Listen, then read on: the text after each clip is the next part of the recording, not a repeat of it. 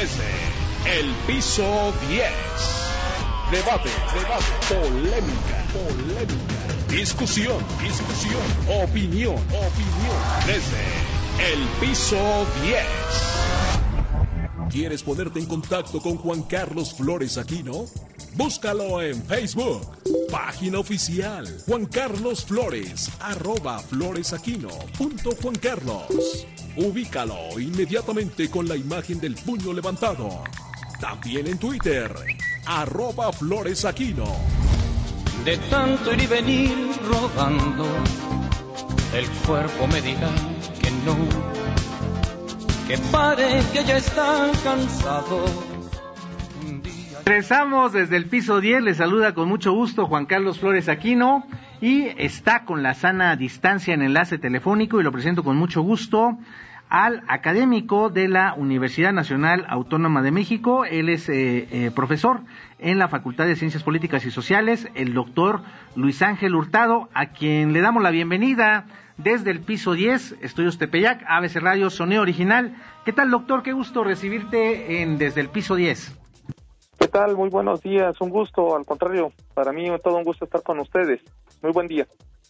Gracias, doctor. Pues mira, eh, vimos, eh, leímos en diversos medios de comunicación y en la Gaceta de la UNAM, nuestra máxima casa de estudios, esta, eh, no sé si llamarla investigación, este estudio que realizaron sobre la radio, particularmente con la pandemia, y me gustó mucho cómo lo manejaron, doctor. Resurge la radio con la pandemia. ¿Nos puedes platicar, por favor, a qué se refieren con esta afirmación?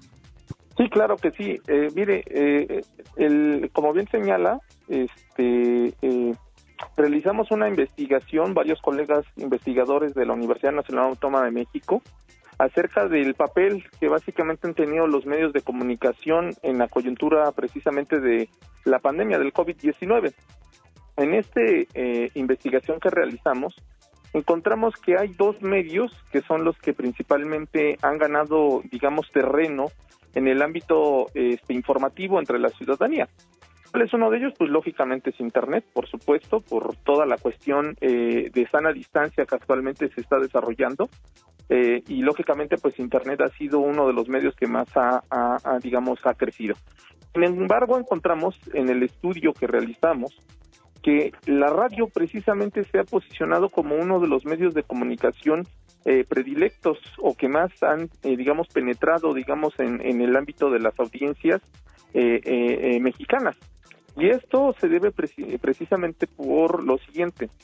En primer lugar, ante el crecimiento también de Internet, encontramos que este crecimiento fue acompañado también por una gran presencia de desinformación informativa, lo que hoy conocemos como fake news. Esto derivó precisamente a que muchas personas, aunque sigan consumiendo, digamos, este medio de comunicación, también han considerado o han mm, decidido contrastar la información a partir de otros medios de comunicación, como puede ser la televisión, la prensa, pero sobre todo encontramos que muchos de ellos eh, o muchas de las personas que, eh, que, que entrevistamos para este estudio nos mencionaron que han recurrido precisamente a la radio. Con ello, pues básicamente la radio pues se ha vuelto un espacio en el cual eh, la ciudadanía, además de informarse, eh, se, ha tenido mucha seguridad y mucha confianza en la información que se está difundiendo en este medio de comunicación. Por eso, este, nuestro estudio eh, ofrece básicamente a, a, la sociedad pues estos elementos que hoy sabemos en el ámbito de, la pandemia del COVID-19 que básicamente el medio que, eh, que resurge, porque recordemos que antes de COVID-19 los medios de comunicación tradicionales, prensa, radio y televisión estaban entrando en una profunda crisis de audiencia, pues el medio que resurge ante toda esta crisis, digamos, de, carácter en materia de salud, pues es precisamente la radio. Es muy interesante lo que nos platicas, doctor, y me gustaría también eh, que destacáramos algo que leí y en lo cual coincido plenamente, que es el efecto psicológico del COVID-19. Eh, hoy eh, tuve la oportunidad de escribir un artículo en el periódico La Prensa eh, que se publica hoy precisamente miércoles y que tiene que ver con la, pues esta, ¿cómo la podré yo definir? eh, cruda soledad eh, de quienes hemos sufrido el COVID-19 y también el grave efecto psicológico que tiene que ver con estrés, con depresión, con hay inclusive un término que me eh, daba a conocer un doctor muy destacado, Arnoldo Kraus, que es la fatiga pandémica y que en esos momentos también la radio es quien emerge y quien resurge como un medio de comunicación que acompaña esa soledad y al cual pues muchísimas personas están apoyando o respaldando para poder eh, superar eh, crisis o depresiones, eh, doctor. Sí, por supuesto, totalmente de acuerdo.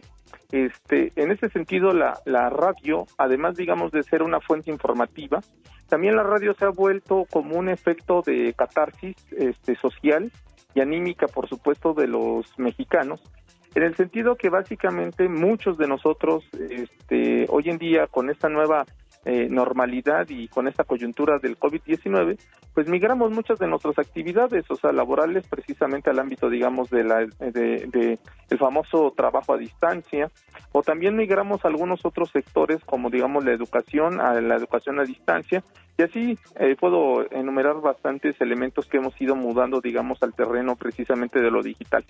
Eh, básicamente esto también ha generado cansancio entre las personas que frecuentamos a, Internet y por supuesto a estos espacios de carácter eh, eh, pues informativos como lo que es las redes sociodigitales.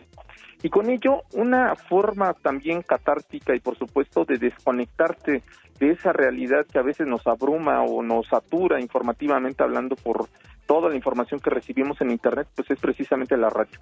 La radio, eh, eh, en las entrevistas que realizamos a profundidad, nos mostró mucho que la sociedad hoy en día la utiliza como un efecto de escuchar al otro.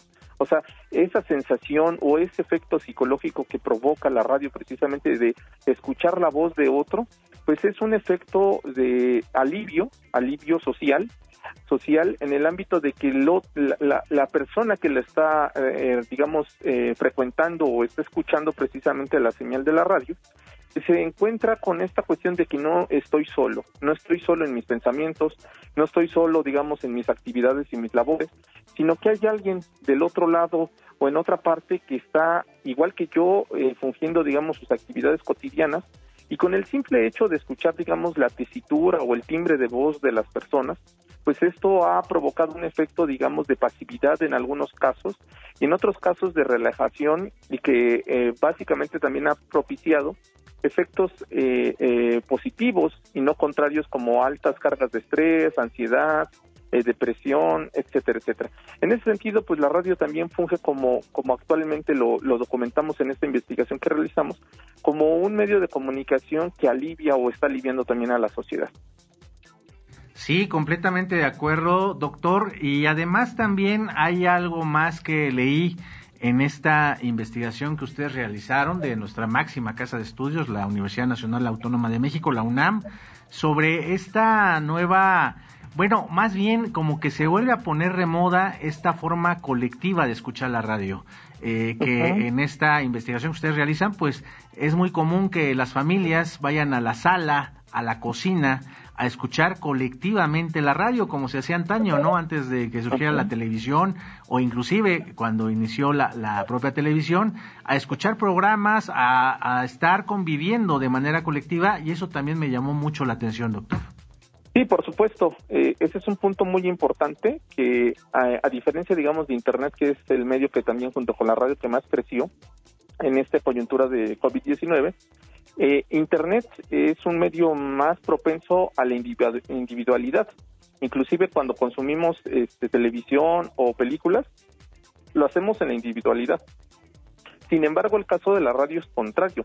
El efecto que se está provocando es para que esta convivencia que se está dando al interior de los distintos hogares, pues básicamente está contribuyendo a la unión, eh, digamos, intrafamiliar, este, por una parte, pero también eh, esta cuestión de, de, mudar, digamos, o cambiar ciertas dinámicas que teníamos eh, durante la, digamos, de la cuarentena de COVID-19, este, en el sentido de que hubo un momento en el cual pues estábamos en la soledad, eh, digamos, de, inclusive de nuestros pensamientos, de nuestras actividades, y nos olvidábamos que teníamos ahí mismo a la familia.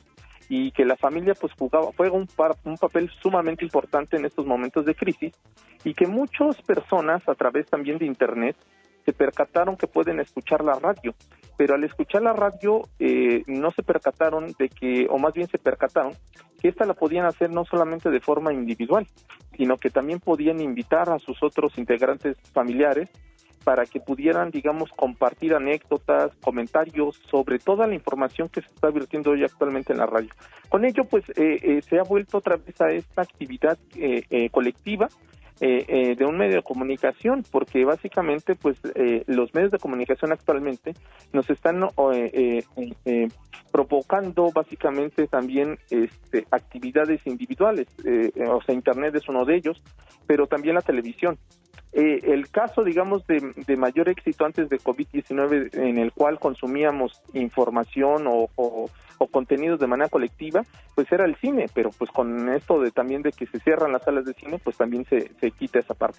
Por ello, la radio, pues básicamente toma esta feta y hoy en día es el medio de comunicación, el único que actualmente tenemos que se está consumiendo de manera colectiva.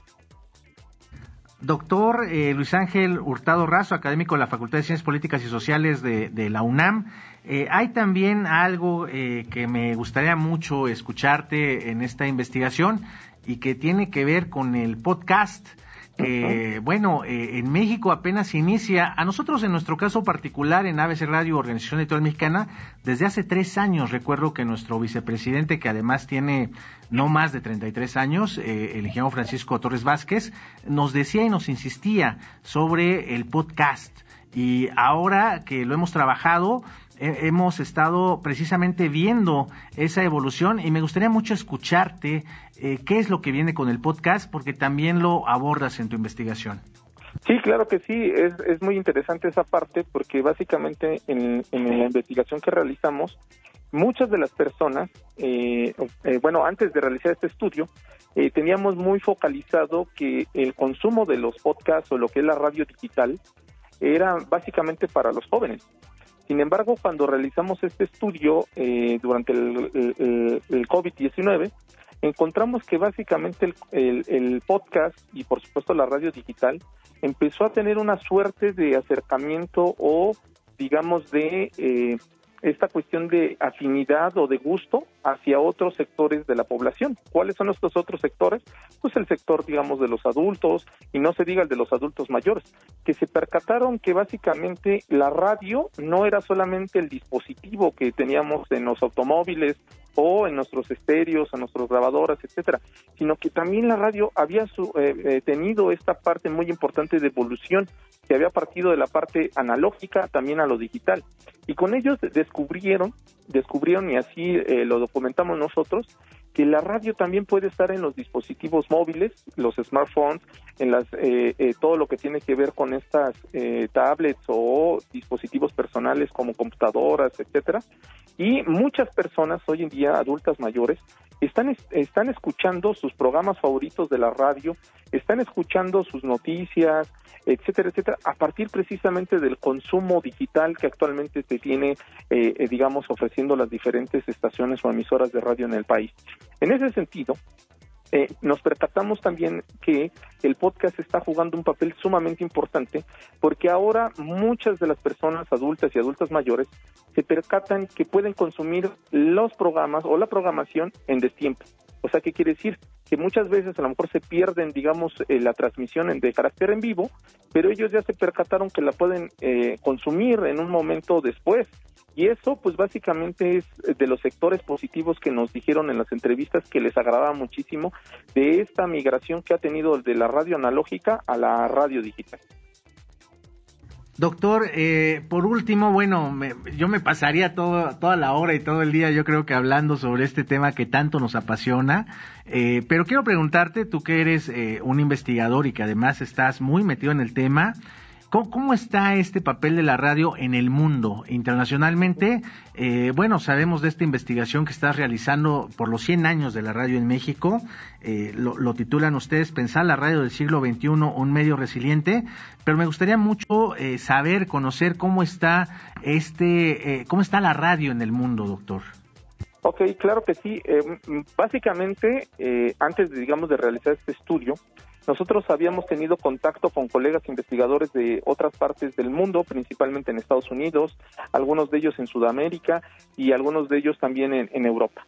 Nos decían que básicamente la radio estaba sufriendo una crisis, una crisis tremenda en el ámbito precisamente de las audiencias, que básicamente, por, sobre todo por el sector, eh, digamos, juvenil, eh, ya no veía tan factible o tan, eh, digamos, de tanto interés eh, consumir la radio. Sin embargo, eh, una vez que empezamos a echar a andar esta investigación y que apenas estamos dando los resultados, eh, volvimos a tener contacto precisamente con nuestros colegas en el, en el extranjero y nos, nos, no, no, nos comentaban básicamente que las mismas conclusiones a las cuales nosotros también habíamos llegado habían ocurrido en otras partes del mundo. ¿Qué quiere decir esto? Que muchos sectores de la sociedad habían recurrido precisamente en esta eh, en este confinamiento y en esta coyuntura del COVID-19 eh, a escuchar la radio y a escucharla no solamente en el ámbito este, tradicional, sino también en el ámbito digital y que precisamente la radio junto con internet habían sido de los medios que más habían crecido con ello. Te quiero decir que no es una situación únicamente este, regional o local, que es el caso de México, sino que también es un efecto que se está dando en todo el mundo, porque también uno de los elementos que nosotros encontramos en la investigación es que hoy en día las audiencias ya no son locales. ¿Qué quiere decir esto? Que hoy en día la radio ha, ha roto fronteras o ha pasado fronteras hay muchos escuchas o muchos radioescuchas que hoy en día no solamente consumen las emisoras que se que digamos se emiten eh, en el Valle de, México, sino que hoy en día están escuchando digamos eh, radios eh, digamos de la frontera, de la parte norte del país o inclusive de otras partes del mundo. Este efecto está ocurriendo en todo el mundo y con ello estamos viendo que la adaptación que actualmente y el papel que está jugando precisamente la radio es un papel precisamente de carácter mundial y es una, eh, yo lo he dicho así, es un segundo aire precisamente para la radio y tengo mucha confianza y mucha, en mucha, eh, digamos, este, estimación precisamente de la radio tras estos datos que ofrece esta investigación que realizamos varios colegas en la, eh, en la Universidad Nacional de México, pero también con los datos empezamos a cruzar con nuestros datos que nos ofrecen colegas en otras partes del mundo. Pues eh, te quiero agradecer mucho, eh, doctor, esta, estos minutos para ABC Radio y me gustaría mucho compartirte el eslogan que tenemos en la Asociación de Radio del Valle de México, la RBM, de la cual ABC Radio es parte, y que es eh, 100 años de la radio más presente que nunca. Y por supuesto también nuestro eslogan en esta pandemia en ABC Radio Sonido Original, doctor, que es La radio te acompaña. Totalmente de acuerdo y muy acorde a los dos dos dos eslogans. Muchísimas gracias, doctor Luis Ángel Hurtado, académico de la Facultad de Ciencias Políticas y Sociales de la Universidad Nacional Autónoma de México, y te invitamos próximamente a que, por favor, en la medida de la posibilidad y la sana distancia, pues nos acompañes aquí en los estudios Tepeyac de ABC Radio. Claro que sí, encantado y cuando sea necesario, un gusto estar con ustedes. Un abrazo muy fuerte, buen día. Gracias, muchas gracias y a propósito, puede encontrar el podcast de esta eh, transmisión de lo que acabamos de platicar con el doctor en la plataforma de Spotify, de Apple y en todas las plataformas digitales en eh, buscando ABC Radio México. Busca a Luis Carriles en sus redes sociales. En Twitter como arroba Luis Carrujos. Y en Facebook como arroba Luis Carriles. Síguelo. Ponte en contacto desde el piso 10. Debate, debate, polémica, polémica. Discusión, discusión, opinión, opinión. Desde el piso 10